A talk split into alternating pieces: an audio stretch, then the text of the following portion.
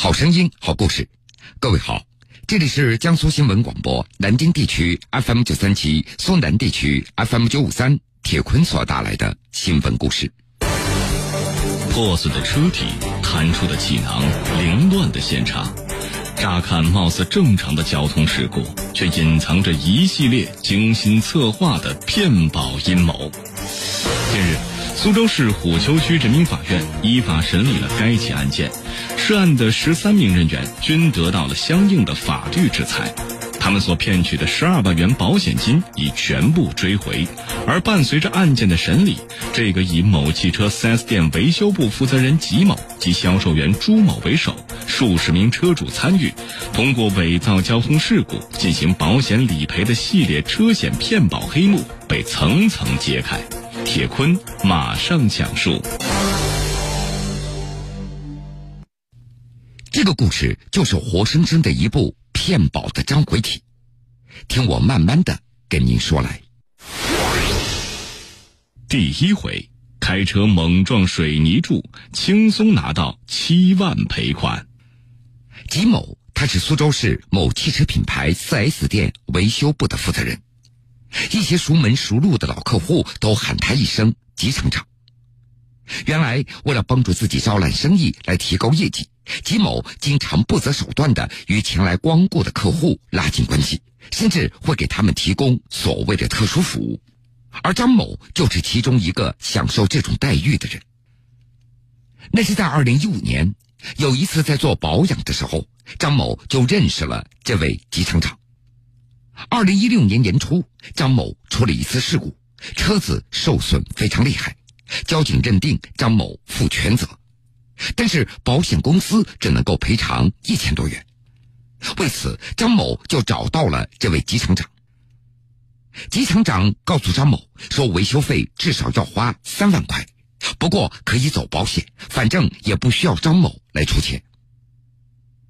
事故的当天，吉某就叫着张某一起将车子开到了一个村子里的小路上，路边有一个水泥柱子，吉某就让张某开车撞上去，来伪装一次车祸。张某有点害怕了，他就下车躲在了边上。后来，吉某自己开车对着水泥柱一下子给撞了上去，这下车子的引擎盖也坏掉了，前保险杠也受到损害。之后，吉某就拿着张某的手机给保险公司打了电话，并且还报了警。没过多久，惊魂未定的张某就接到了这个吉厂长的电话，说保险公司定损是七万多元，并且很快拿到了这笔所谓的赔款，钱款两人就分掉了。如此顺利的得手，再加上之前吉某等人也操作过类似的案例，并且都获得了成功。所以他们的胆子也就变得大了起来。去年五月份，吉某伙同 4S 店销售人员朱某、技术人员陈某等，经过密谋，由吉某驾驶客户王某的现代汽车，在苏州木渎镇金山路附近，与技术人员陈某所驾驶的车辆故意相撞，伪造交通事故，最终骗得客户王某所投保的保险公司的保险赔偿款两万多元。但那以后，这几个人一有机会就会联手伪造交通事故来骗取保险金。后来经过法院审理查明，被告人吉某参与诈骗犯罪的金额将近十万元，被告人朱某、陈某参与诈骗犯罪金额也超过了七万元。第二回，气囊弹出人无恙，事故蹊跷，警方起疑心。常在河边走，哪有不湿鞋的？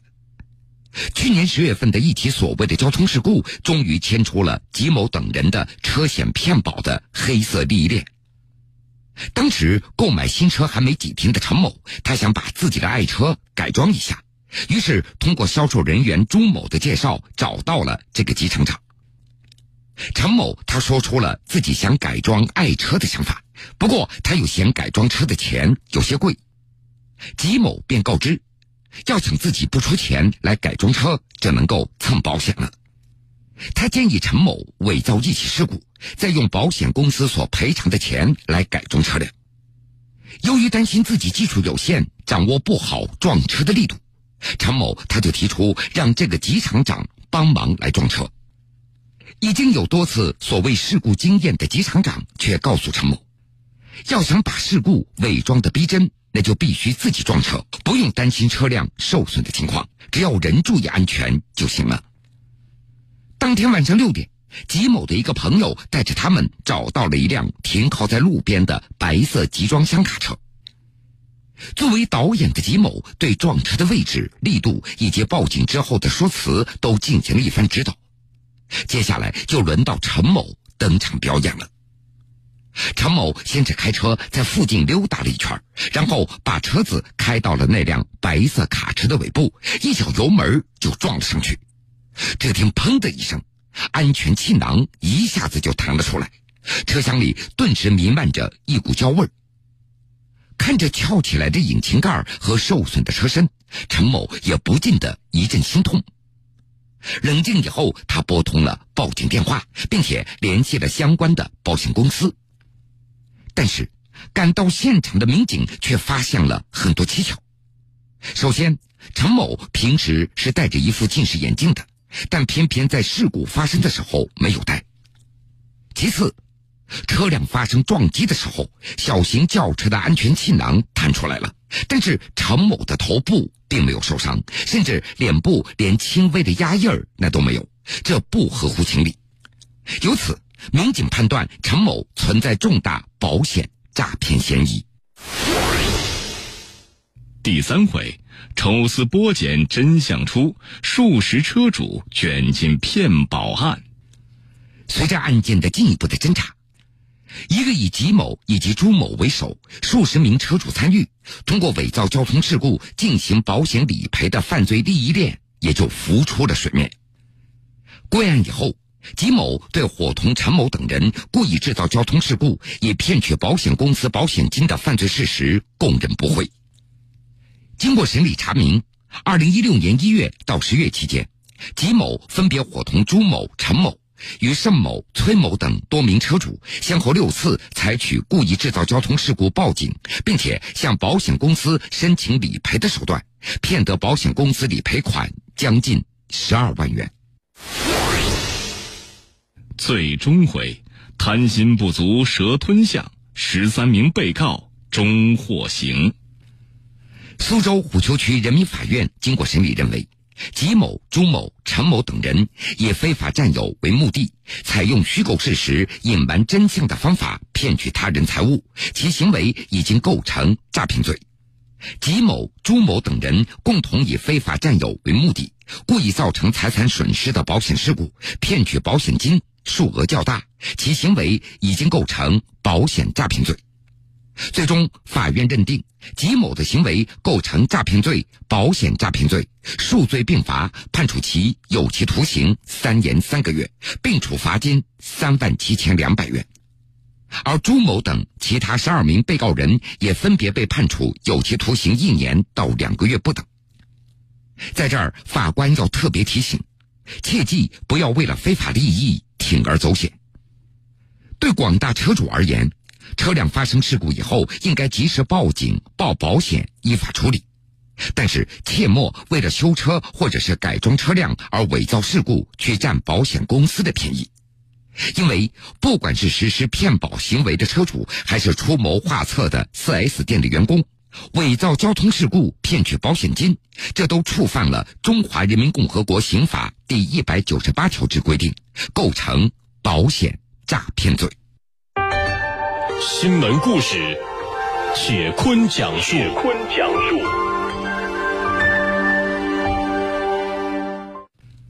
为了骗取保险公司的车辆理赔款，4S 店的主管竟然开着事故车猛撞水泥柱子。不过，还有比这更狠的。两人并没有受伤，但是车子灌进了水，受损严重。第二天。